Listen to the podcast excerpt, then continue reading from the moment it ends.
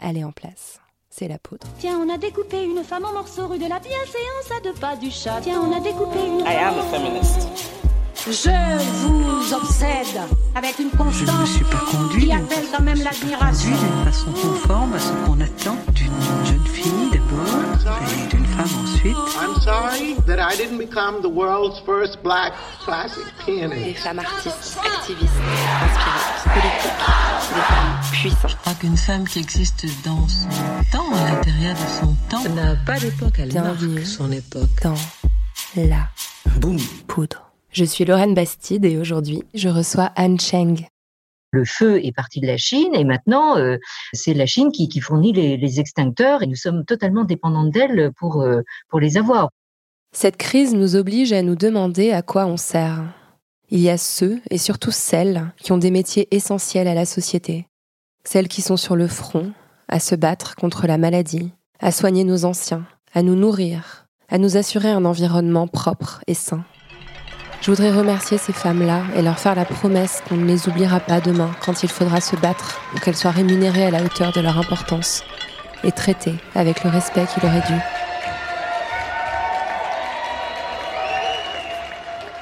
Moi, je fais partie des confinés, des professions dites intellectuelles, des bullshit jobs, des télétravaillants, des pas essentiels, des utiles à la rigueur. Mais j'ai la chance inouïe de faire le travail le plus merveilleux du monde. Interviewer des femmes. Je suis plus reconnaissante que jamais d'avoir ce privilège-là. Il me permet de poursuivre avec vous le cycle Elle pense l'après, en compagnie de l'une des plus grandes penseuses que j'ai jamais rencontrées. Anne Cheng est sinologue et professeure au Collège de France. J'avais eu la chance de l'interviewer une première fois pour mon émission Les Savantes sur France Inter, il y a deux ans de cela. Je voulais qu'elle vienne ici, dans la poudre, partager avec vous ce savoir immense qu'elle détient sur la Chine. Il m'a semblé que c'était urgent, et elle a accepté mon invitation. Bande de vénardes et de vénards.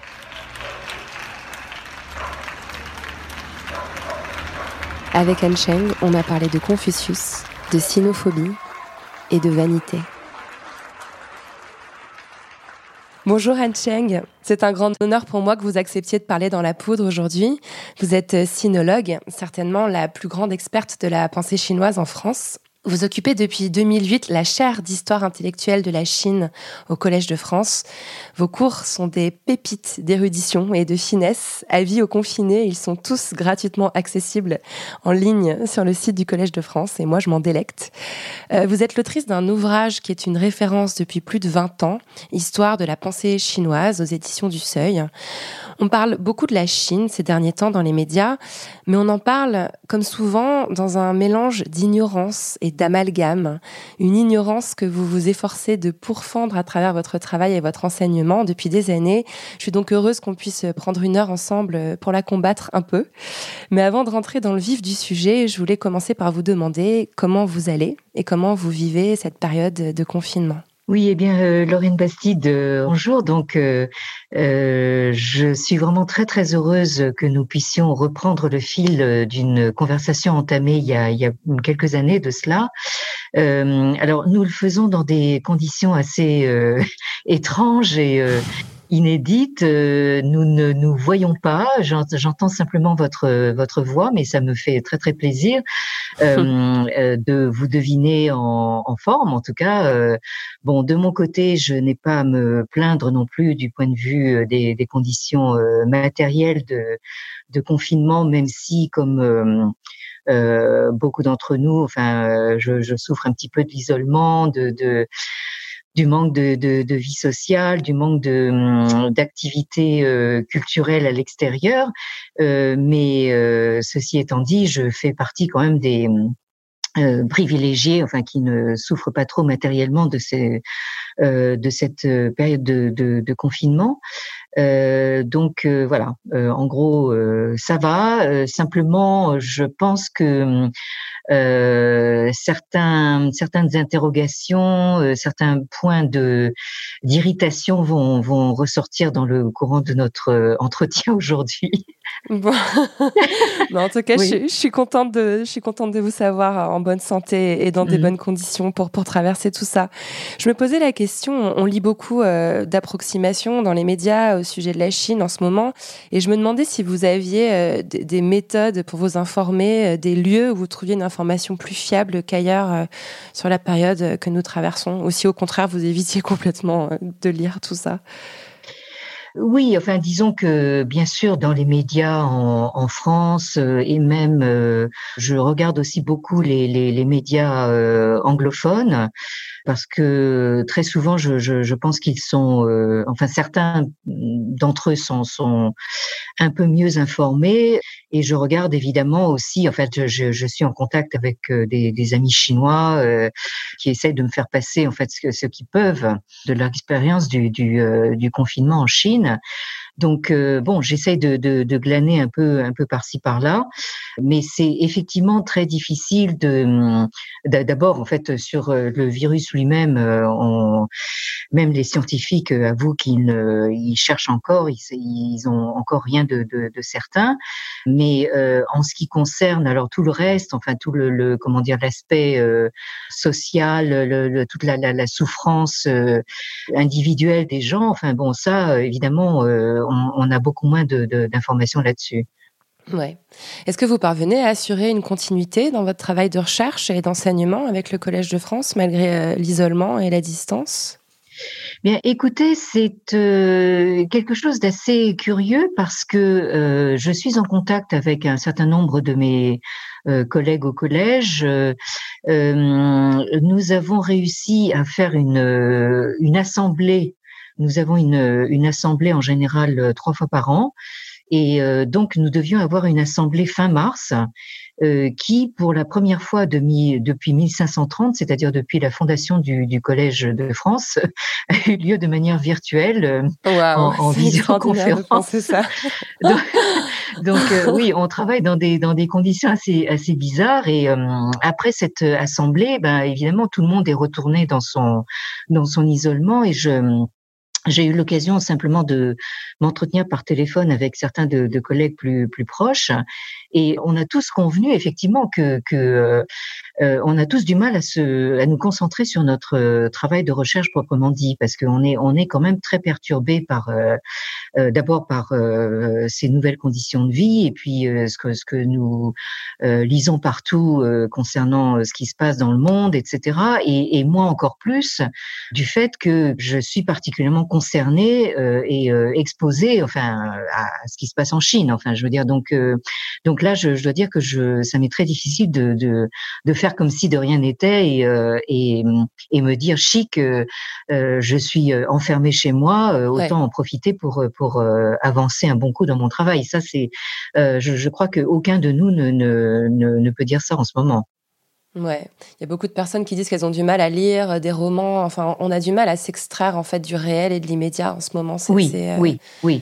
Et euh, évidemment, on est tous bien sûr dans une forme de d'angoisse parce que on ne sait pas du tout quand quand quand, quand tout ça va euh, va finir et est-ce que ça va finir et comment ça va finir. Enfin bon, on est dans une incertitude totale et donc c'est ça crée effectivement une une une forme de, de oui au moins d'anxiété et euh, on a aussi du mal justement en fait à comment dire à se projeter maintenant dans, dans un avenir quelconque. Enfin, je crois que beaucoup d'entre nous, enfin en tout cas c'est mon expérience, euh, euh, je me prends à regretter comment dire justement toutes les deadlines, enfin les, les, échéances, les dates butoirs qu'on nous impose dans la dans la vie académique. Je, je me prends à regretter ça parce que du coup le, le, le temps n'est plus structuré du tout. Enfin, c'est euh, donc c'est très très perturbant.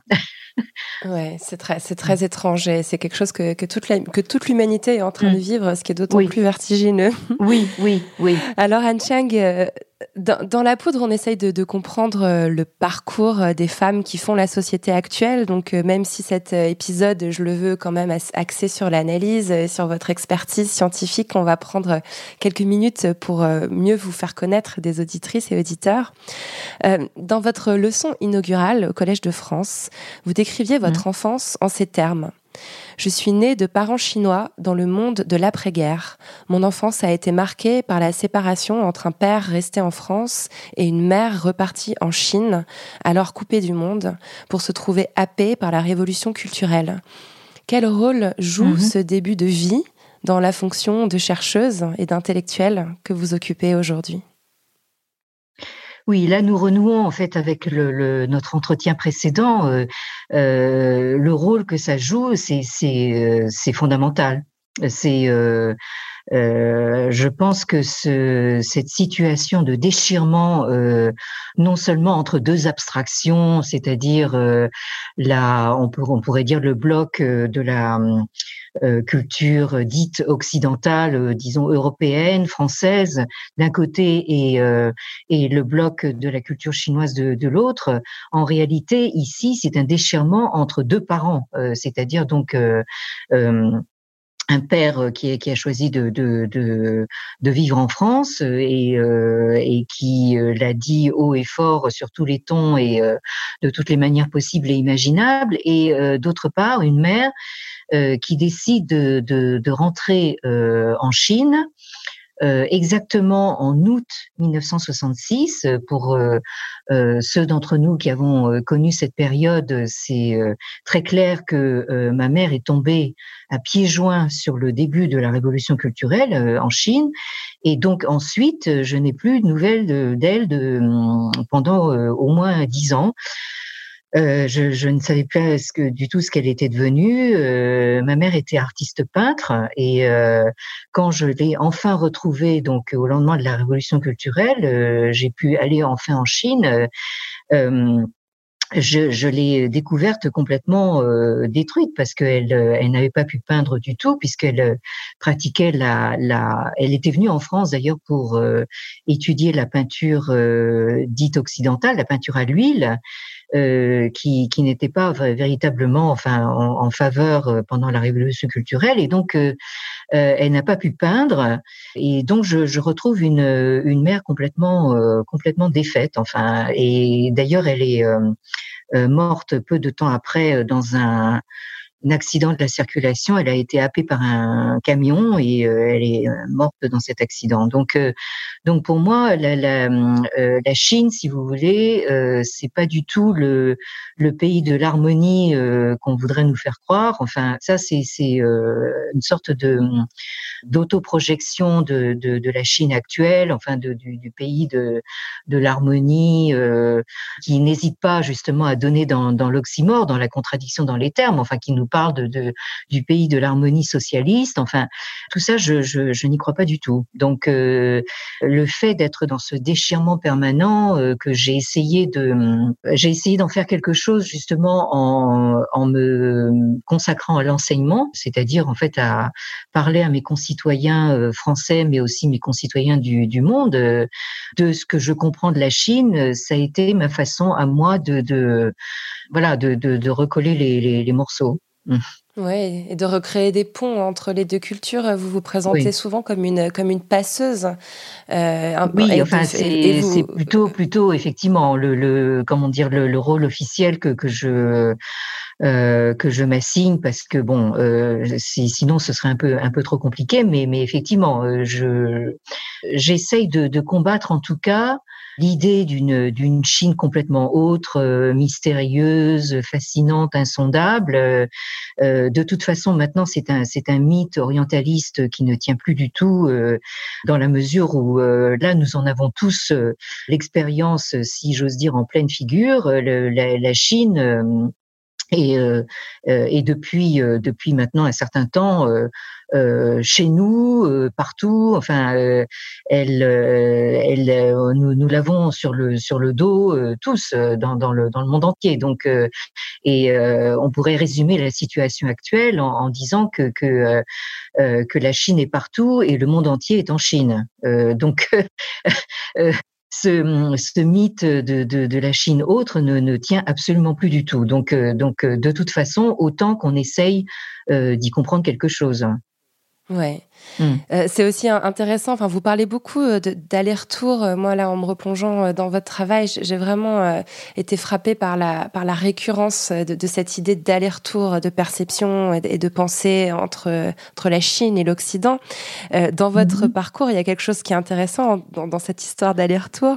donc, votre père, dont vous avez parlé à l'instant, c'est François Cheng. Il est à l'Académie française. C'est un grand poète mm-hmm. et aussi un mm-hmm. traducteur en chinois de Victor Hugo et de Charles Baudelaire. Et vous, à 26 mhm. ans, vous avez décidé de traduire les entretiens de Confucius, euh, qui sont des mhm. textes qui ont été écrits, euh, j'espère pas me tromper, entre le 5e et le 2e siècle avant Jésus-Christ, une compilation. Le 6e, 5e siècle, c'est ça, oui. 6e, mhm. 5e siècle, pardon, qui compile des discours, des dialogues et des descriptions de la vie du philosophe chinois, dont la pensée exerce une influence énorme hein, euh, depuis deux millénaires. Est-ce que quand, à 26 ans, vous avez voulu traduire Confucius, c'était une sorte d'affranchissement par rapport à l'autorité paternelle euh, oui, encore que vous comprenez que, que c'est quelque chose d'assez compliqué. Enfin, je ne cache pas que j'ai des relations assez compliquées avec euh, avec mon, mon père. Euh, il est vrai que au moment où je j'étais justement dans mes études supérieures, alors moi j'ai suivi ce, ce, ce parcours de euh, de l'école républicaine hein, depuis euh, depuis la maternelle jusqu'à normal sup. Enfin, j'ai tout fait quoi. Enfin, je suis passée par par toute la toute la formation euh, de l'école de la République. Et à ce moment-là, j'ai eu cette tentation effectivement comme m'a dit quelqu'un de manière très juste, de prendre la tangente, c'est-à-dire d'essayer de ne pas voir le Minotaure, c'est-à-dire ce poids, enfin de, de euh, oui, de mon ascendance chinoise. Enfin, euh, mes, mes tous, tous mes ancêtres sont, sont, sont chinois. Je, euh, j'ai quand même été euh, formée à la culture chinoise par mes parents et ensuite, d'une certaine manière aussi par mon père. Mais disons que j'ai été tentée, je l'ai fait d'ailleurs au moment où j'étais à Normal Sup, en fait, de m'intéresser à la philosophie européenne. J'ai commencé à, à travailler sur sur euh, un philosophe anglais, euh, John Locke et tout ça. Enfin, donc euh, j'ai été tentée justement par par cette option qui aurait consisté finalement à tourner le dos à tout cet héritage extrêmement pesant, etc. Et à un moment donné, je me suis rendu compte que c'était pas possible de continuer dans cette fuite en avant et je, je me suis retournée, j'ai pris le, le, Minotaure par les cornes, voilà. Et c'est ça qui, qui m'a euh, amené justement en fait à, à m'attaquer à la traduction des, des entretiens qu'on attribue en général à Confucius.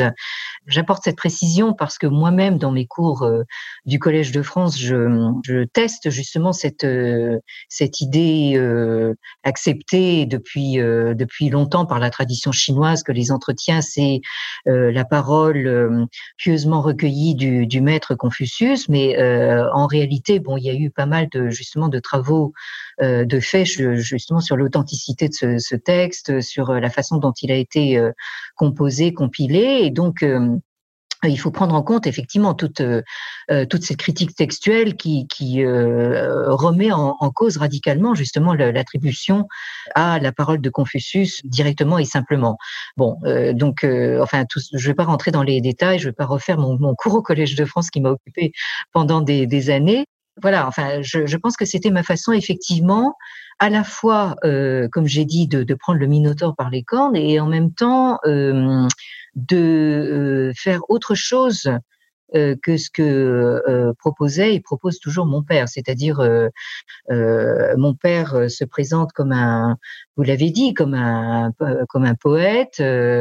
encore que justement, en fait, moi je dis toujours que je suis la, seule personne au monde à connaître la face cachée de la lune, mais enfin, je j'en dirai pas plus ici.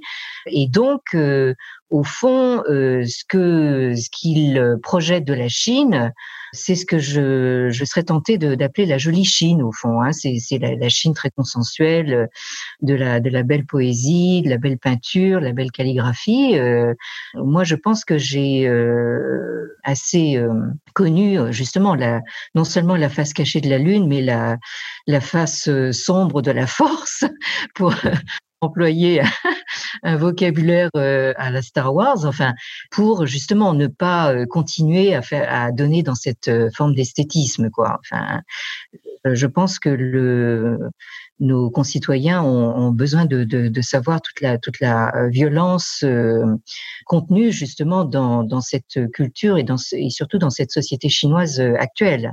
Une violence qui se cache pas forcément justement dans, dans ce, que, ce qui serait le plus évident, c'est-à-dire tous les aspects, les aspects conflictuels. Ça, ça existe, certes, on les voit, mais ça se cache aussi justement dans, dans cette imposition de euh, du discours sur l'harmonie, euh, sur euh, justement cette concorde, grande concorde confucéenne et tout ça là. Hmm.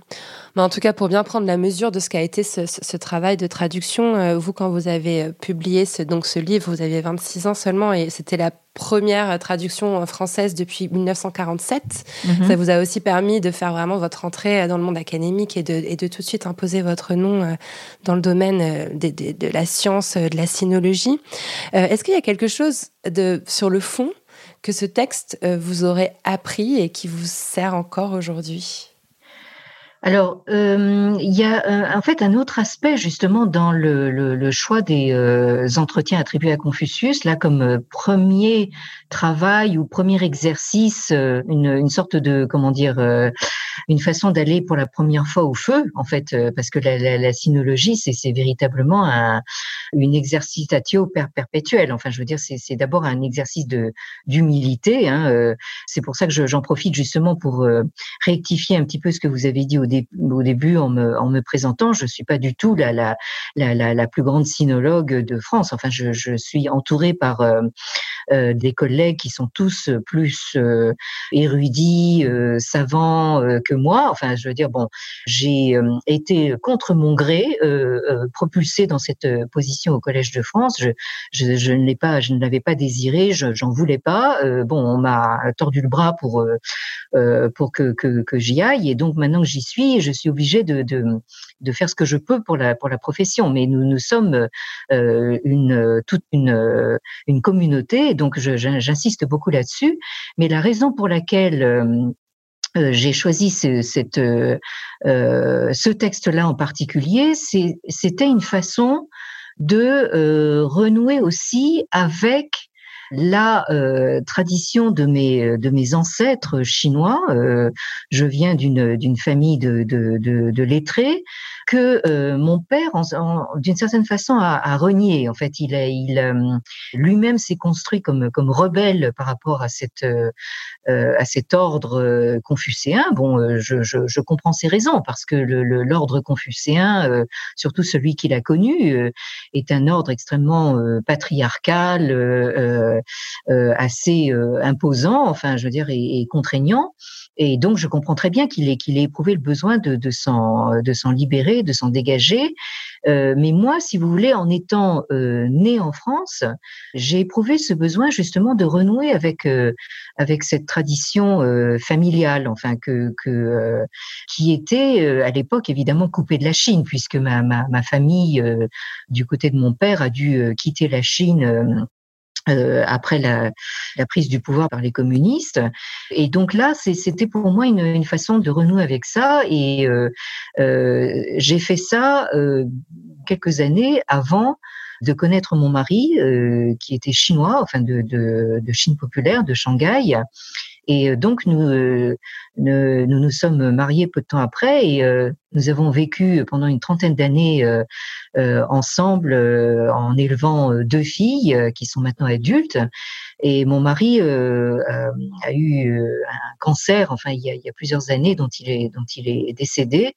Et donc tout ça, c'est c'était ma façon justement de renouer avec avec ce, ce cet arrière-fond chinois que, que je que je ne pouvais pas ignorer. Voilà. Enfin, j'en reviens à mon propos de tout à l'heure. Hein. C'est à un moment donné cette volte-face qui qui a fait que que euh, je me suis dit bon, je peux pas euh, euh, continuer à me, me, me, contenter de faire comme si euh, comme si ça n'existait pas. Et donc voilà, c'est, j'ai euh, j'ai fait tous ces efforts justement pour pour essayer de, de, comme je dis toujours, de recoller les morceaux.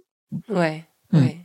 J'ai une question rituelle que je pose à toutes mes invitées. Elle est un peu étrange, je m'en excuse d'avance. Mmh. Est-ce que vous êtes devenue femme ou est-ce que vous êtes née femme, Anne Cheng? Alors euh, oui, ça c'est une, une, question intéressante et amusante, je dirais, parce que euh, je me souviens d'avoir fait la, la, réflexion une fois à un ami très proche, donc un ami masculin euh, très proche, en lui disant j'aurais bien aimé naître garçon c'est-à-dire être un, avoir une vie, voilà, enfin de, de, de, masculine, quoi. Enfin, et cet ami m'a dit, euh, écoute, euh, tu es très bien comme comme femme, euh, et n'essaye pas de changer. bon, donc de fait, bon, je je peux pas dire que j'ai eu à me plaindre en fait d'être née femme. Certes, face à un père tout puissant, j'aurais probablement préféré être un, un, un garçon. Euh, je pense que j'aurais, peut-être eu plus de de d'armes et de, de, moyens pour euh, pour lui tenir tête.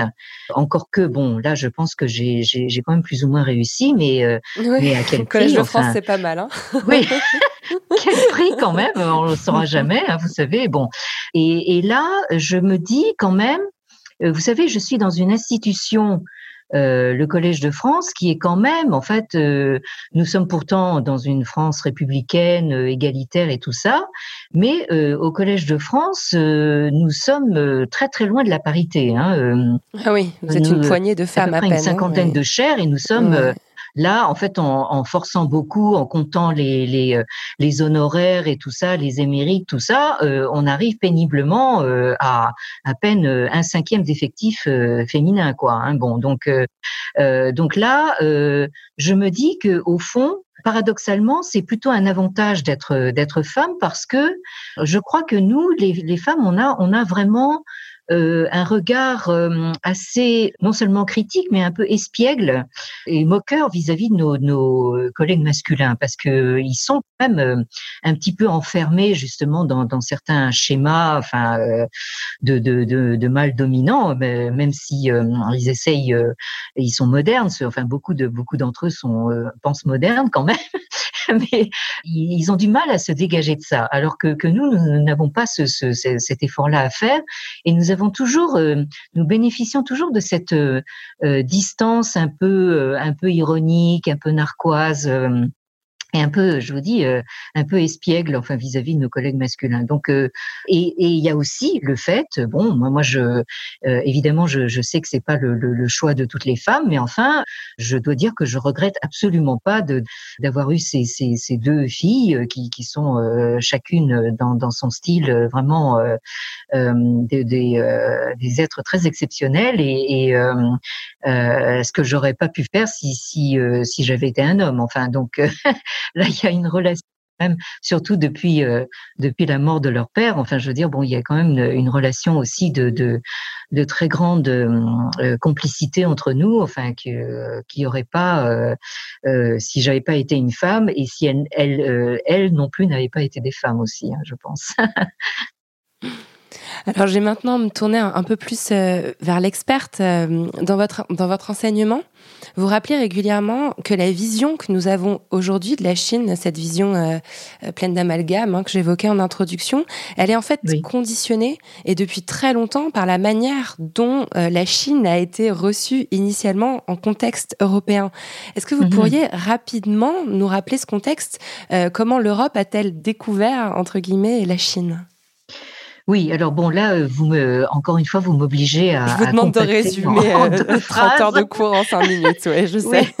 Euh, oui, écoutez, disons qu'il faut, il faut toujours rappeler effectivement cette importante médiation des, des missionnaires chrétiens présents en Chine dès le, le 15e, 16e siècle et surtout le, les, missionnaires euh, jésuites euh, en l'occurrence, puisque ce sont eux, on pourrait dire, les premiers sinologues dans, euh, du genre en fait, hein, puisque ils ont immédiatement compris que, que si les, jésuites, bon alors je, je parle notamment justement de ce grand jésuite italien Matteo Ricci, enfin qui était présent en Chine au, au XVIe siècle et qui donc a éprouvé immédiatement le, besoin avec ses compagnons d'apprendre le chinois déjà. Hein, bon, euh, euh, ce que ne font pas euh, justement tous les gens qui se qui se proclament sinologues encore à l'heure actuelle. Hein. Bon, je dis ça entre parenthèses. Donc là, les, les jésuites, c'était de véritables sinologues, bon, qui étaient sur le terrain, qui, qui parlaient la langue, qui ont été même adoptés comme des amis par les, les, élites, les élites lettrées chinoises de, de l'époque, et qui ont donc pu être justement les premiers passeurs vers, euh, enfin, de, de, cette culture confucéenne d'élite vers euh, les élites européennes. Et je rappelle toujours euh, cette date de 1687 qui est le, le la parution sous le patronage de, Louis XIV en France de la première grande traduction en latin de euh, d'importantes portions du, corpus confucéen mises à disposition justement des, euh, élites euh, européennes. Hein. Donc à partir de là, vous avez justement cette diffusion enfin de certaines connaissances du contenu de ce corpus par les, élites européennes qui lisaient le latin. Et donc on a effectivement une, perception qui vaut ce qu'elle vaut, euh, bon, qui est mieux, que rien, qui vaut mieux que rien, mais qui est quand même euh, biaisée forcément parce que euh, les jésuites avaient quand même leur euh, leur programme en, en, Chine. Il faut quand même pas oublier qu'ils étaient là pour euh, convertir les Chinois. Ils n'ont pas trop trop réussi sur ce plan-là, mais en revanche, ils ont bien réussi à convertir les, les, élites européennes à une certaine sinomania. Enfin, je veux dire, qui a perduré jusqu'à à peu près au milieu du XVIIIe siècle. Hein. Bon, à partir de là, bon, c'est une autre histoire parce que bon, vous avez une espèce de retournement qui se qui se produit à ce moment-là, mais et qui finit dans une sinophobie totale euh, dans le courant du 19e siècle. Mais enfin bon, ça je vais pas trop m'étendre là-dessus, mais toujours est-il que on a dès le départ une vision assez euh, idéalisée justement des euh, de cette culture confucéenne que les jésuites présentent comme une sorte de religion civile, puisque c'est dans leur intérêt de montrer que que les Chinois ne sont pas agrippés enfin à une croyance religieuse quelconque pour mieux pouvoir justement euh, installer leur propre euh, foi en un Dieu unique, hein, euh, le Dieu chrétien. Bon, donc d'une certaine manière, dans leur stratégie, ça, les arrange de, montrer que, que, les Chinois n'ont n'ont pas l'esprit religieux. Et c'est encore d'ailleurs un, une sorte de euh, d'idée toute faite, enfin qui, qui prévaut dans, dans beaucoup d'esprits à, l'heure actuelle. Hein. Le, le, chinois n'a pas l'esprit religieux, enfin ce qui est évidemment anthropologiquement impossible. Enfin bon, passons. Euh, et donc là, on crée d'une certaine manière une une Chine qui est à la fois proche, puisque bon, euh, alors euh, évidemment, on rappelle toujours euh,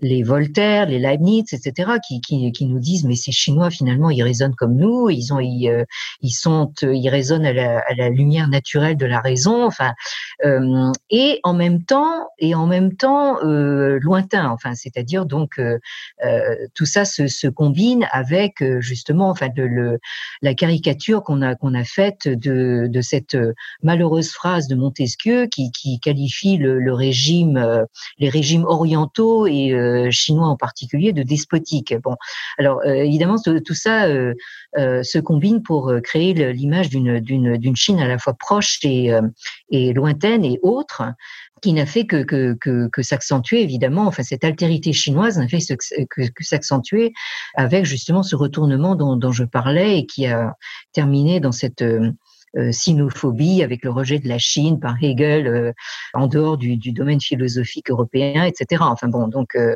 là, je vous résume, je vous dis en deux minutes, deux années de cours au Collège de France. Ouais, mais vous l'avez fait merveilleusement et c'est ça qui vous rend, à mon avis, une, une si grande sinologue, c'est que vous avez un savoir-faire de vulgarisation et de partage qui est assez, qui est assez unique. Alors, vous avez passé 30 ans à mener des travaux d'enseignement et de recherche sur l'histoire intellectuelle de la Chine. Donc, c'est une histoire que mmh. vous avez observée qui se déroule sur plusieurs millénaires donc ce, savoir fait de vous un mhm. petit peu aussi une historienne. Est-ce qu'on peut, selon vous, comparer la crise, euh, l'espèce de choc entre la Chine et l'Occident euh, auquel on assiste actuellement, est-ce qu'on peut le comparer à un autre moment de cette longue histoire, selon vous? Oui, alors bon, euh, là je, je, pense que ce que nous vivons actuellement, enfin nous sommes, nous sommes encore en plein dedans. Je pense que c'est encore très difficile, euh, justement, enfin, de prendre de la de la hauteur. De, de, de euh, d'ailleurs, c'est même carrément impossible, enfin, puisque nous sommes justement tous coincés chez nous. Euh, ça nous est difficile de prendre de la distance et surtout du un peu de un peu de surplomb par rapport à ce qui se passe actuellement. Je crois que actuellement, nous effectivement, enfin, nous sommes dans un un moment mais totalement différent de, de ce moment, disons, de, de la première mondialisation. Alors évidemment, les, les historiens euh, font remonter le, le, le, moment de la première mondialisation de, de plus en plus tôt. Enfin, certains euh, euh, remontent même au néolithique, pourquoi pas. Enfin bon, disons que tout à l'heure nous parlions justement de cette première médiation jésuite. actuellement, nous sommes de toute évidence, enfin dans un dans un moment totalement autre, hein, totalement différent, puisque comme je, je disais maintenant, le, il est c'est un fait que la, la Chine est, chez nous, enfin elle est partout, et que le monde entier est en Chine. Euh, ce qui explique évidemment le, le, la vitesse de la, la propagation de cette euh, de cette épidémie. Hein. Alors, euh, je ne vais pas euh, répéter ce que j'ai déjà dit par ailleurs là concernant justement en fait la, la responsabilité de, de, de la Chine dans, la, dans l'origine de cette euh, épidémie et la vitesse de sa propagation. Hein. On ne va pas rentrer dans cette polémique là encore une fois, mais toujours est-il que cette pandémie, ce, que, ce qui est devenu une, une pandémie, est vraiment le, le signe mais matérialisé et que nous avons que nous prenons en pleine figure de cette mondialisation euh, où la Chine est, euh, joue un rôle absolument central. Alors euh, évidemment, c'est quelque chose que nous avons laissé faire. Quand je dis nous, je, je me situe sur le du point de vue notamment européen. Enfin, évidemment, je ne vais pas répéter ce que ce que nous savons tous, c'est que bon, depuis plusieurs décennies, nous avons délocalisé à tout va euh, euh, les, les, les, fleurons de nos économies, etc. Et maintenant, enfin, nous évidemment, enfin, nous en ramassons les fruits, hein, enfin, en quelque sorte. C'est-à-dire que voilà, enfin, nous apercevons que, que nous dépendons presque totalement, enfin, de, de l'économie chinoise, euh, de, des, des, produits chinois, etc. Et, et l'ironie, c'est que effectivement, cette, cette épidémie qui est partie de la, la, la, la Chine, d'une certaine manière, le feu est parti de la Chine, et maintenant, euh, c'est la Chine qui fournit les les, extincteurs et nous sommes totalement dépendants d'elles pour les avoir, vous comprenez. Donc, euh, donc là, c'est, nous sommes véritablement dans une donne totalement, euh, totalement différente. C'est, pour ça que je combats, mais alors avec la dernière énergie, cette essentialisation de la Chine. Quand on nous parlons de la Chine, et c'est, là que, que justement, en fait, un point de vue euh, d'historien est important. Il faut exactement spécifier de quoi on parle. Enfin, quelle Chine parmi des Chines au, au pluriel, enfin des, des, milliers de Chines possibles, et euh, à la fois dans l'espace et dans le temps. Donc là, je, je crois que le travail de l'historien, c'est véritablement, enfin, de préciser de, de, de, quoi, de quoi on parle et d'apporter toujours justement cette mémoire euh, historique, enfin, qui euh, donne une profondeur critique à, tout, à tous nos propos. Hein. Ah oui, il faut, il faut toujours se rappeler qu'on est, qu'on est les héritiers de, toute cette histoire que malheureusement on, connaît très mal. Et j'aime beaucoup aussi que vous rappeliez mm. cette espèce de double mouvement. Euh, enfin, pour rattacher, euh, moi je vais faire un peu la journaliste, mais pour rattacher à l'actualité, euh, on voit que d'un côté mm. on a l'ambassadeur chinois en France qui est rappelé à l'ordre pour avoir publié sur un site internet des messages un peu complotistes sur la façon dont la France aurait géré, la crise. pour cause, mais de bien sûr. Voilà, et pour cause, ouais, c'était bah, heureusement, oui, Voilà. Mm. Mais de l'autre, mmh. on sait qu'il mmh. y a une grande dépendance vis-à-vis de l'économie chinoise qui nous fournit les masques, euh, mmh. qui a, euh, si on veut éponger une partie de la dette africaine, on peut pas faire sans la Chine.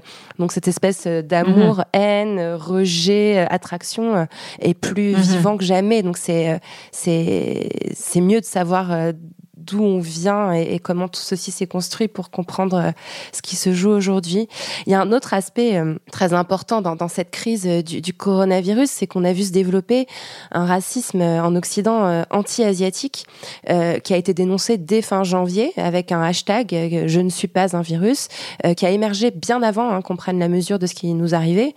Euh, plus récemment, le 15 avril, oui, oui non, mais je, je, je, le sais parce que j'en étais victime moi-même. Hein, oui. Ouais, ouais. Euh, je vais, je vais, euh, je vais, je vais juste justement lire un passage de la tribune qui a été publié tout récemment dans Mediapart, qui a été signé par de mmh. nombreuses personnes euh, concernées.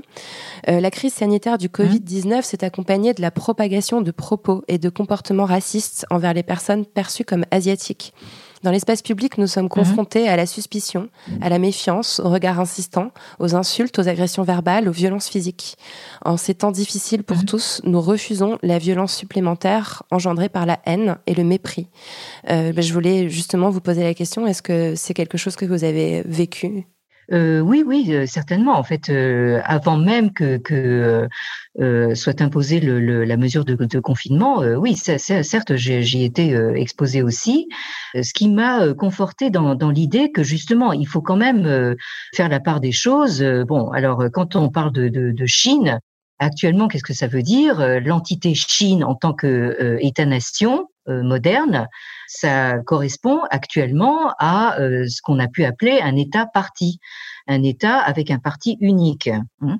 Alors ça, il faut pas le confondre évidemment avec la population chinoise, la société chinoise qui, elle, euh, a souffert et, souffre encore énormément, enfin de, ce dont elle n'est pas véritablement responsable. Hein. C'est euh, bon, elle, en subit les, les, les, conséquences. Alors maintenant que l'épidémie est devenue une pandémie, évidemment, on est tous un petit peu à la même enseigne, mais stigmatiser justement certaines décisions euh, politiques émanant justement de, de cet État parti euh, qui s'appelle la Chine, c'est pas du tout la même chose que de stigmatiser enfin des gens qui ont un, un faciès chinois et qui sont d'ailleurs pas forcément chinois. Là, on, en revient à un, préjugé colonial. Enfin, tous les gens qui ont un faciès chinois, euh, enfin asiatique, on les appelle des Chinois. Enfin bon, je rappelle quand même, enfin que en, euh, en Asie même, d'autres régimes qui, comme par hasard, enfin sont, beaucoup plus démocratiques. Enfin, c'est pas difficile. Je, pense à, à à, la Corée du Sud, je pense au Vietnam, je pense à, à, Taïwan, etc. Enfin bon, se sont beaucoup mieux débrouillés avec avec cette cette épidémie. Enfin bon, donc euh, là nous avons quelque chose de, de un espèce de préjugé colonial qui est en train de ressortir effectivement. Alors le, le allons-y avec euh, gaiement, avec le péril jaune, etc. Enfin c'est c'est euh, et cette idée que tout ce qui est sale, comment dire euh, malade, etc., vient d'Asie. Enfin bon, ce qui n'est pas tout à fait vrai, étant donné que il a été quand même montré que la, grippe espagnole de 1918, euh, qui a fait beaucoup plus de dégâts, en tout cas au final, euh, émanait des États-Unis. Bon, enfin donc voilà, je crois qu'on est, il faut quand même être conscient. Mais c'est vrai que ça s'est aussi accompagné ça s'est aussi accompagné de, de, de, tout un ensemble de préjugés sur la façon euh, euh, dont les Chinois se nourrissent, euh, sur une certaine, enfin voilà, beaucoup de, de d'amalgame concernant les modes de vie en fait, l'hygiène en Chine. Enfin, on, a vu passer des choses complètement complètement farfelues et on a l'impression que c'est une espèce de. de oui. vous avez parlé tout à l'heure d'une espèce de sinophobie latente. On a l'impression que le, le, virus a servi de catalyseur, comme si on avait d'un seul coup lâché les vannes. Oui, euh, oui. Alors là, je, crois qu'on qu'on a effectivement la combinaison euh, euh, d'un justement de, d'un préjugé colonial, enfin bon, qui qui euh, qui est en train de ressortir à toute vitesse. Hein. Il faut quand même que je, je rappelle que, que moi-même, enfin, euh, en, en, grandissant euh, enfant dans la France d'après-guerre, combien de fois je, je me suis euh, fait insulter dans la rue, enfin je veux dire euh, avec des noms d'oiseaux, euh, Shintok, etc. Enfin bon, et j'ai quand même été assez euh, choquée de voir que même mes filles, une génération plus tard, euh, continuent à se faire appeler par, par ces noms-là. Vous comprenez. Enfin, je veux dire, elles ont grandi dans, dans la France euh, des, des, années 1990-2000 et on, on, retrouve encore ces appellations, vous comprenez. Bon, donc là, il y a, y, a, y a, un vieux fond colonial qui ressort et euh, maintenant, il y a en plus qui, quelque chose qui vient s'ajouter à ça, euh, il y a une couche de plus, c'est-à-dire c'est euh, le ressentiment que qu'on a vis-à-vis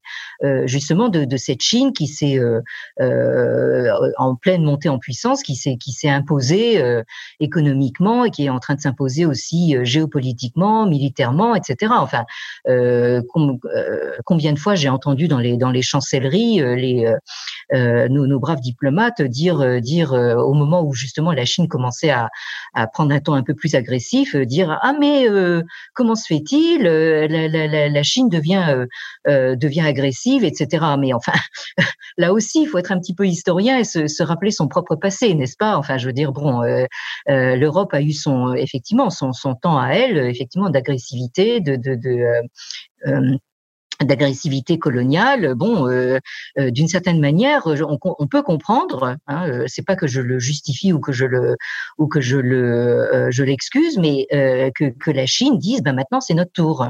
Vous comprenez Enfin donc, maintenant il y, a, aussi un ressentiment vis-à-vis de ça. C'est-à-dire on, se dit mais justement cette, cette jolie Chine euh, euh, avec sa jolie peinture, sa jolie poésie, comment se fait-il qu'elle tout d'un coup elle elle nous marche sur les pieds et maintenant nous nous l'avons mmh. sur la tête? Bon, euh, ben oui, enfin c'est voilà, c'est c'est euh, ça a été le, le, le, le, choix effectivement de et, et, euh, justement la facilité offerte à un régime de type euh, autoritaire justement de d'avancer à marche forcée comme ça et et, et d'en arriver là où nous sommes maintenant. On retrouve encore là ce mouvement de balancier, cet effet miroir que vous décrivez souvent. Et dans cette, euh, dans cette histoire, euh, si je me permets de l'appeler comme ça, histoire de racisme, il y a encore un effet balancier parce qu'aujourd'hui, les médias semblent très prompts à dénoncer le racisme qui s'exercerait en Chine vis-à-vis des Occidentaux ou des mm. Africains, euh, ce qui mm. correspond à un moment en Chine où le gouvernement tente de faire monter la rumeur que le virus serait venu de l'extérieur, voire des États-Unis. Euh, mm-hmm. Enfin voilà, moi, je mm. vois encore cette espèce euh, d'idée d'aller-retour permanent que vous décrivez. Est-ce que vous y lisez la même chose? Oui, alors euh, bon, là il y, aurait euh, euh, plusieurs choses. Bon, j'aurais certaines choses à dire sur les, relations entre entre la Chine et l'Afrique, mais enfin ça, ça va nous, peut-être peut-être nous conduire trop loin. En, en, revanche, il y a une chose vraiment importante euh, que j'aimerais euh, euh, souligner justement dans ma propre démarche, c'est que précisément je ne me j'essaye à toute force de ne pas me situer dans ce que vous appelez ce balancier, cet effet pendulaire, ce, ce, cette espèce de, de, de, face à face complètement stérile, le, cet effet de miroir. Ça, c'est vraiment quelque chose que j'ai toujours refusé et récusé avec la dernière énergie. et c'est pour ça que précisément dans ma leçon inaugurale, euh, je parle non pas de, de, va-et-vient, mais de euh, ou de face à face ou de vis-à-vis, mais de circulation. Euh, et c'est pour ça que je, je, pense que ces dernières années, j'ai justement essayé de me dégager de cette notion de, de, de, la centralité chinoise. Enfin, j'ai d'abord essayé d'analyser euh, ce qu'était cette, euh, cette euh, centralité chinoise. Pourquoi est-ce que le, la, Chine se désigne comme le, le, le pays, l'empire du milieu Pourquoi et, et, comment est-ce qu'on peut essayer de se dégager de là? Et en fait, le résultat, ça a été que j'ai essayé de regarder euh, évidemment du point de vue de la Chine, mais du côté de ses voisins, c'est-à-dire de ses voisins immédiats, euh, qui euh, ne sont vraiment pas négligeables. Vous avez quand même l'Inde d'un côté et, et, le Japon de l'autre. Hmm.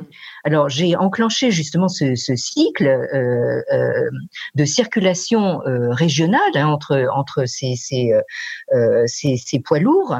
Euh, alors pour l'instant, je n'ai pu envisager que justement ce, ce, ce regard vers l'Inde, euh, qui a débouché d'ailleurs sur un ouvrage euh, collectif qui vient d'être mis en ligne euh, sur Open Edition Books et en, en, ligne en accès libre. Donc vous êtes absolument bienvenue à, à, aller regarder. Merci pour l'information. C'est un livre qui est totalement en, en, anglais qui s'appelle India-China Intersecting Universalities, c'est-à-dire Inde-Chine euh, universalité euh, entrecroisée.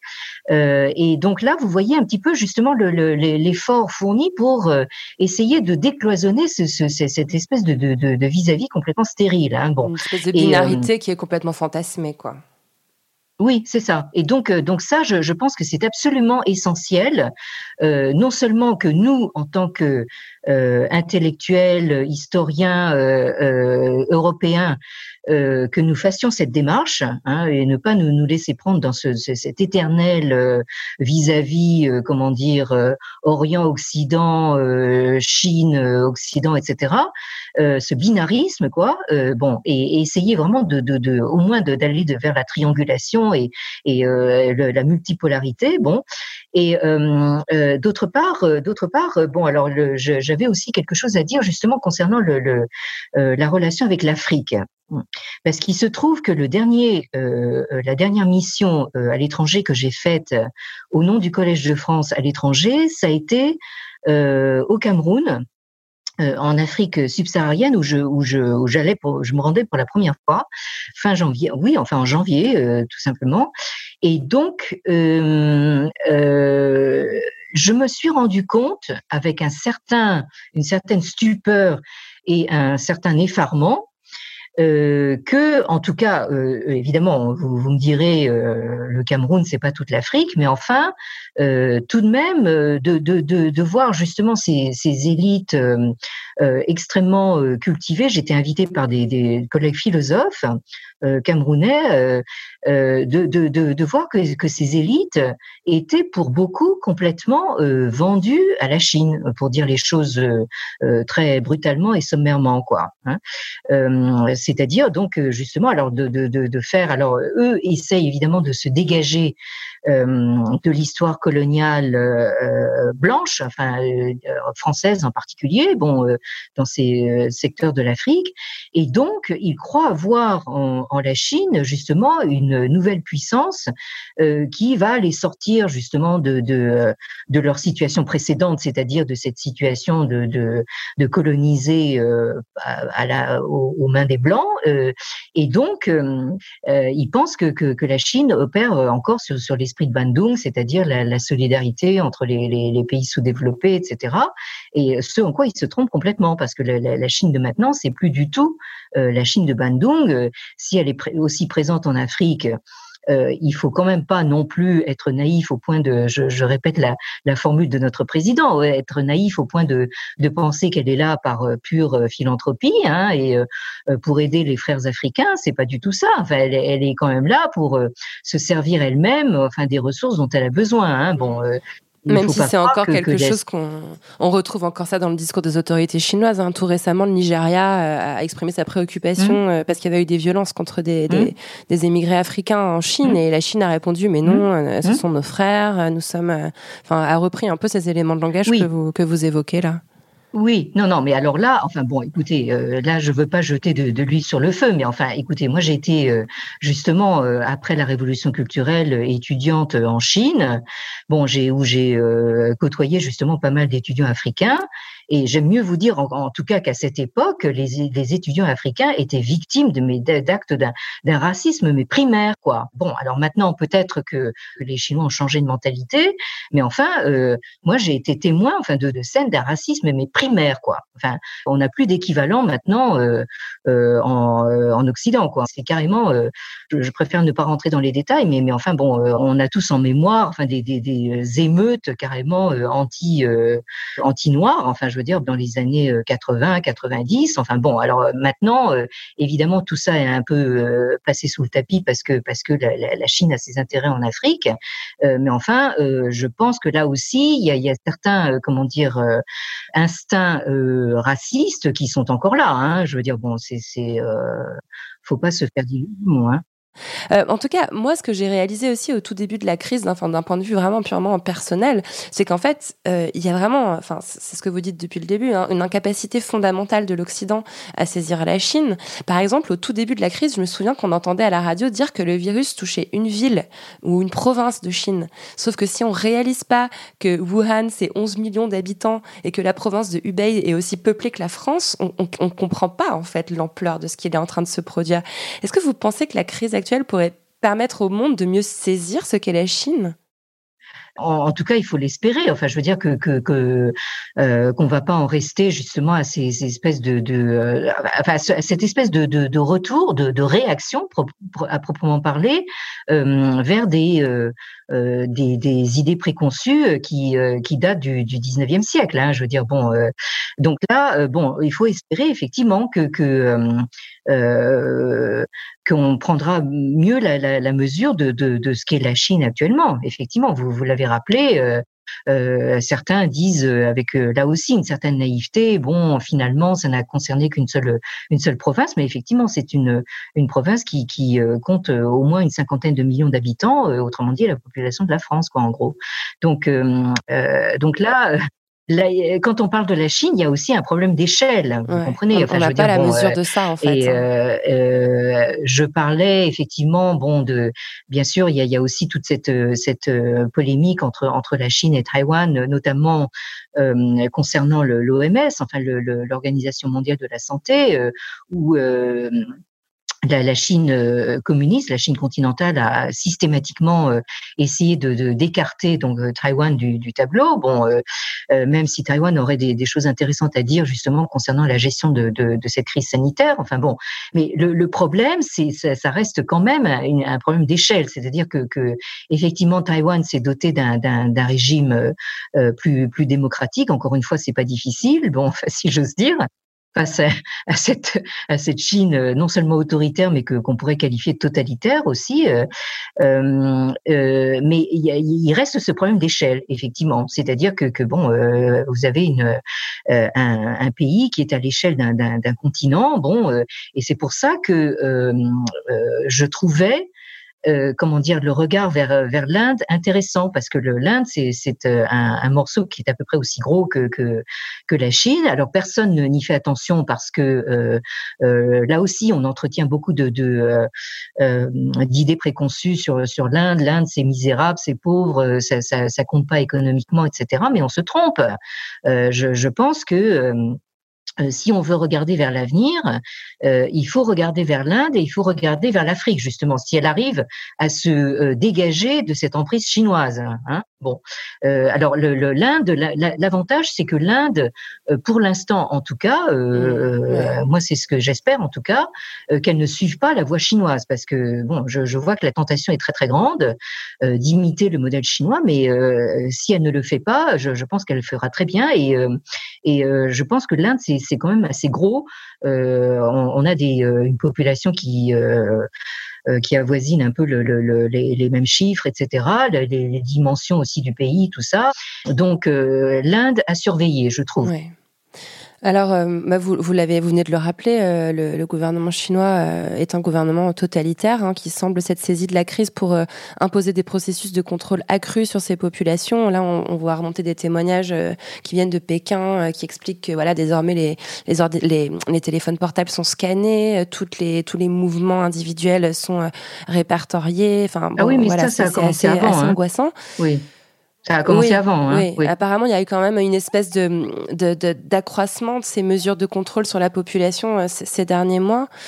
Euh, mais, mais j'ai l'impression. Oui, et, et, euh, la, la, la, crise sanitaire a bon dos, justement. En fait, voilà, ouais. c'est un excellent prétexte pour, pour renforcer ce, ce, ce genre de contrôle. Oui. Mais j'ai l'impression qu'il y a un espèce de hiatus avec le monde de la recherche en Chine. Alors, je mets vraiment tout ce que je vais vous dire. Enfin, moi, je suis pas aussi bien informée que vous. C'est des choses que j'ai entendu notamment dans certains podcasts américains où des chercheurs chinois ont mis en, sur Internet le génome du, virus et essayent de vraiment créer une coopération internationale autour de la recherche sur le virus et qui sont complètement en contradiction avec un gouvernement qui voudrait au contraire placer ces informations euh, de recherche euh, sous contrôle de l'État comme des, comme des secrets d'État.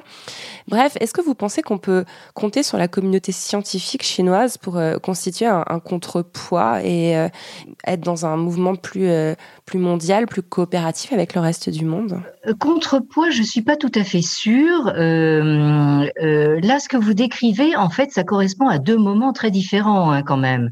Euh, C'est-à-dire que, que je, je, crois que le, le, régime a, quand même pris la, mesure du désastre, ce qui n'était pas encore le cas manifestement au mois de janvier. Hein, euh, parce qu'il faut quand même rappeler que, que, le, que la mise sous cloche de, de, Wuhan et ses environs euh, euh, ne, ne, date que du 23 janvier. Hein, donc nous étions euh, à, à, à, la veille du Nouvel An chinois, hein, qui, qui, avait déjà euh, déplacé pas mal de monde. Bon, et donc à ce moment-là, en fait, il s'agissait surtout de garder un, un, strict contrôle de, de de l'information, de la, de la diffusion de l'information en même temps que de la euh, euh, propagation du, du, du, virus. Hein. Donc, euh, tandis que maintenant, nous sommes dans une dans une situation mais totalement différente.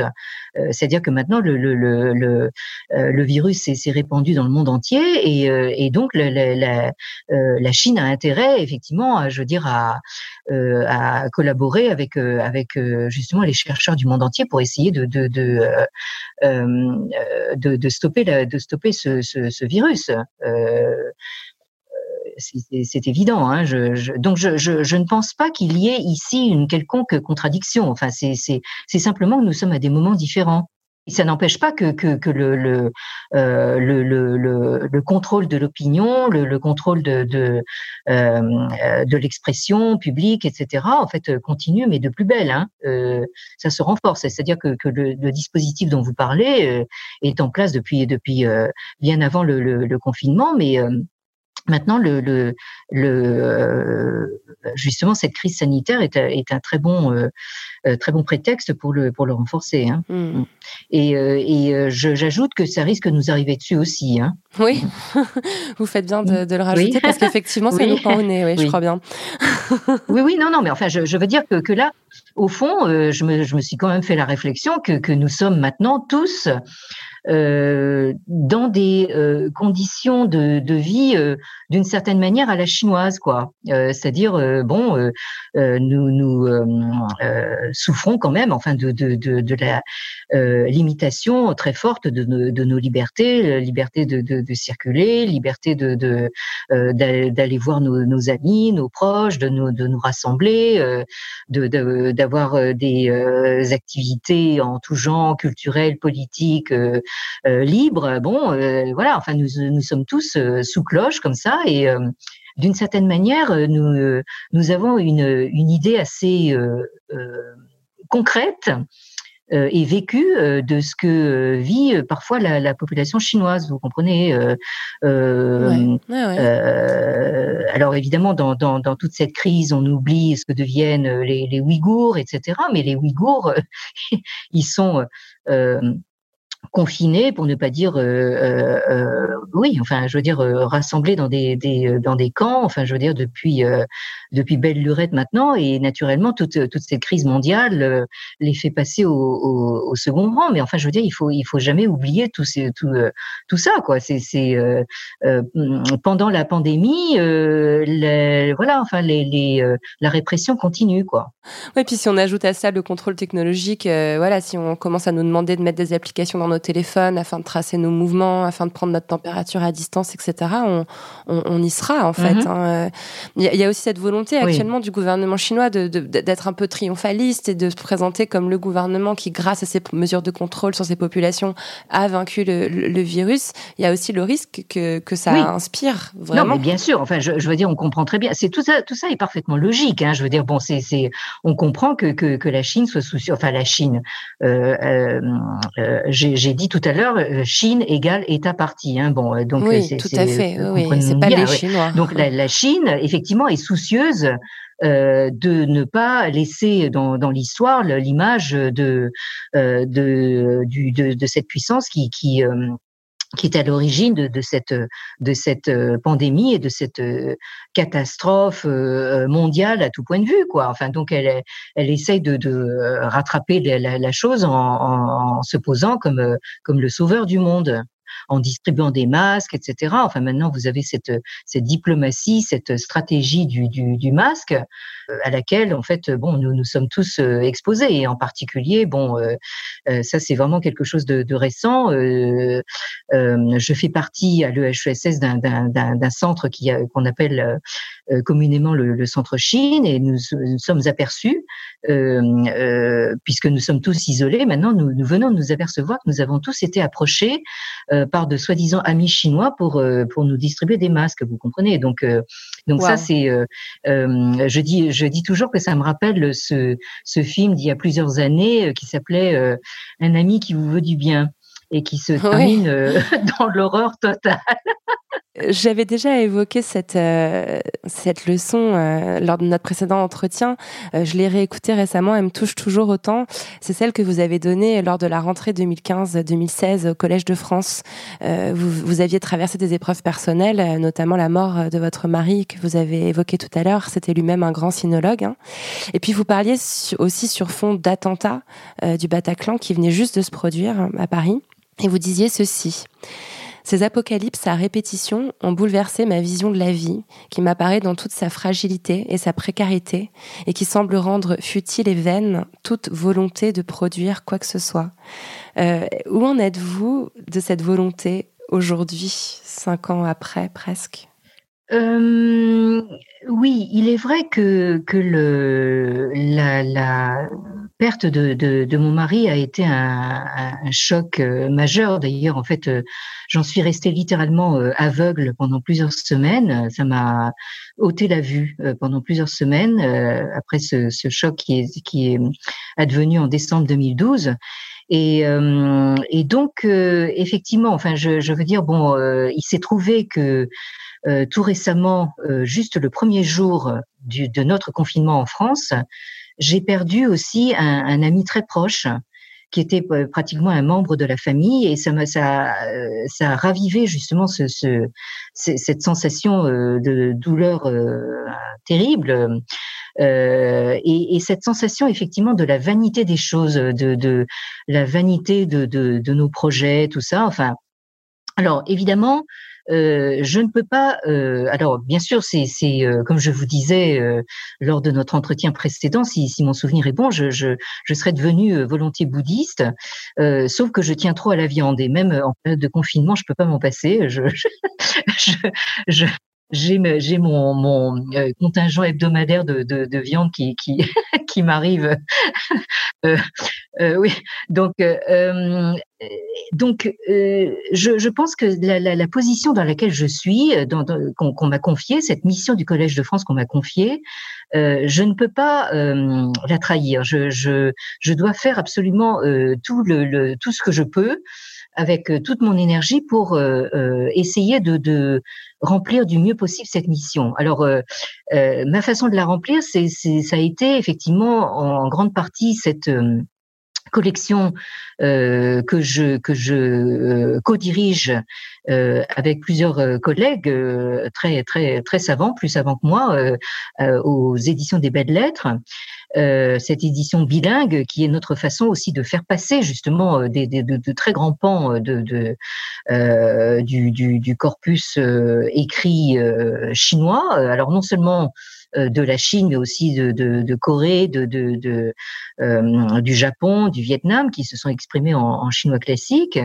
Euh, donc ça, c'est, ça fait partie vraiment de de, euh, de cette de cette mission. Je, ma mission aussi, c'est aussi de euh, d'essayer de comment dire justement de d'apporter des éléments de d'information euh, euh, pas forcément la vérité. Hein. Moi, je ne pense pas qu'il y ait une vérité absolue, mais en tout cas, euh, une comment dire des, des éléments d'information qui permettent à nos concitoyens, alors non seulement en France, dans la francophonie, mais aussi dans le, dans le monde, tous ceux qui nous regardent, enfin qui, qui suivent nos, nos, nos enseignements, euh, qui leur permettent euh, déjà d'avoir quelques éléments d'information de, et qui leur permettent surtout de réfléchir par eux-mêmes, voilà, euh, de manière honnête.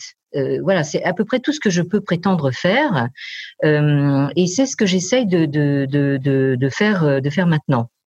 Euh, alors maintenant, euh, bien sûr, cette, si, cette crise sanitaire nous, nous renvoie à notre, évidemment à notre finitude à tous, et donc on, on, a vu que, que même sans être égaux euh, devant le devant le, le, le virus. Hein. Ça, ça je, je, pense que nos anthropologues, nos sociologues nous, nous, l'ont assez montré. Il n'y a pas il y a pas d'égalité. Ce serait illusoire de, de, de, se bercer de cette euh, de cette idée que nous sommes égaux devant le, le virus. Nous avons des euh, pour ma part, je fais partie des privilégiés qui a les moyens de s'en de de protéger plus efficacement que, euh, que d'autres.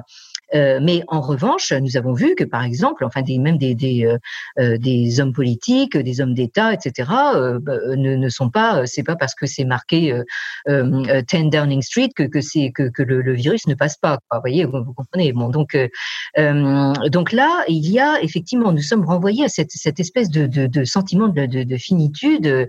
j'ai, à la faveur du confinement, je, je, je, revois justement certains films qui m'ont beaucoup marqué. Euh, euh, je, ça, ça, je le recommande pas parce que c'est c'est pas extrêmement euh, gai, c'est ça va pas vous distraire, mais le, le septième saut de, de, de Bergman, enfin c'est ça nous renvoie à ça. Enfin, je veux dire à une espèce de Moyen Âge euh, de la danse macabre. Enfin, je veux dire bon euh, où d'une certaine façon, bon, euh, personne n'est à l'abri justement de cette de cette de cette peste noire. Enfin bon, donc euh, euh donc ça, ça, nous renvoie effectivement à quelque chose de, de très très ancien, euh, très très euh, très tripal en quelque sorte, mais en même temps dans un contexte ultra moderne où là, justement, la, la, peste noire s'est répandue dans le dans le monde entier parce que précisément euh, euh, nous sommes dans cette situation de, de, mondialisation et de mondialisation à la chinoise. Mmh, ouais. Et d'ailleurs, pendant la peste mmh. noire, on a aussi cherché mmh. les boucs émissaires. Hein. À l'époque, c'était c'était les Juifs euh, qui, étaient, qui, étaient, traqués et désignés comme ceux qui empoisonnaient les puits, etc. Enfin, j'ai lu pas mal d'articles d'historiens faisant le parallèle entre les deux périodes. C'est troublant. Hein. Non, non, mais alors là, effectivement, c'est un réflexe, euh, voilà, enfin de, de, de l'humanité dans toute son histoire. Euh, euh chercher le coupable, chercher le bouc émissaire. Bon, alors euh, ça a été les Juifs. Actuellement, ce sont les musulmans en Inde. en Chine, ça peut être les Africains, tout ce qui vient de l'extérieur. Alors, ce que, ce que j'aime beaucoup, c'est en fait le, le virus qui revient par l'extérieur. Très souvent, est rapporté par des Chinois qui reviennent justement de, de, de l'étranger parce que Maintenant, euh, on ne compte plus le, nombre d'étudiants chinois euh, euh, aux États-Unis, partout dans le monde. Enfin bon, on ne compte plus le, nombre de d'hommes d'affaires chinois. Enfin bon, ou, ou, pas chinois d'ailleurs. Enfin, qui, qui ont des des des, des affaires, voilà, enfin des, des business mondialisés. Enfin, je veux dire bon, qui qui qui, qui n'arrêtent pas de, de alors pour le coup de d'aller de, de venir, etc. Donc donc tout ça, ça, ça, crée bien sûr en fait euh, des, des, euh, des, incertitudes. On a beau coffrer les gens, enfin je veux dire, on n'empêchera pas le, le, le, virus de continuer à se, à se répandre. Hein. Bon. Dernière question, Anne Cheng, si je vous dis la poudre, qu'est-ce que ça évoque pour vous dans votre imaginaire? La poudre, euh, alors oui, ça, ça, peut être beaucoup de choses. Alors, si je veux faire ma petite nationaliste chinoise, je vais vous dire, c'est une invention chinoise. bon, ah oui, c'est vrai. Euh, euh, la poudre. bon, sinon, qu'est-ce que ça la poudre, ça peut être évidemment en tant que femme, ça peut être le, la, poudre de maquillage, euh, mais ça peut être aussi, euh, alors j'espère que c'est pas le, le, sens que vous lui donnez, mais la poudre aux yeux, bon, euh, se répandre comme, comme, oui, comme, comme la poudre. Enfin, je, je sais pas. Enfin, il y a, y, a, y, a, y a pas mal de, de connotations comme ça. oui. J'ai beaucoup aimé que vous rappeliez que c'était une invention chinoise. Moi, c'est tout ça à la ah fois. c'est justement la, la, la, ah du terme qui m'intéresse et de voir que dans l'esprit de chacune de mes invités, euh, ça va prendre une forme différente. C'est ça qui est passionnant. Bien, bah écoutez, alors longue vie à la, à la poudre et, euh, et euh, merci de m'avoir donné de votre temps. Merci. Bah, merci du fond du cœur à vous, Anne Cheng. C'était un vrai, un vrai plaisir d'échanger avec vous. Je vous souhaite beaucoup, beaucoup de, de, force et beaucoup de, de, sérénité pour les quelques semaines qu'on a encore à tenir dans ce contexte. ben, réciproquement et euh, et, j'espère vraiment, euh, comme disait la reine d'Angleterre, que euh, we will meet again. we will meet again. que nous allons nous revoir. oui. Je l'espère moi aussi.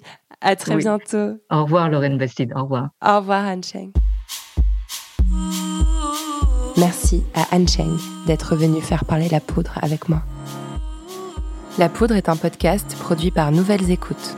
Merci à Aurore Meyer-Mailleux pour la réalisation, à Gaïa Marty pour la programmation, la prise de son et le reste. Au mixage aujourd'hui, Charles de Cilia.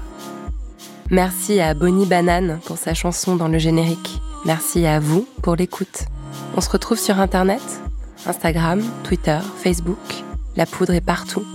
Si vous avez des réflexions, des compliments ou des critiques à faire, n'hésitez pas. J'adore ça. Ah, j'allais oublier, pour lire les mêmes livres que moi, allez sur le site La Poudre Lit. Vous connaissez la suite. Prenez soin de vous et continuez de faire parler la poudre.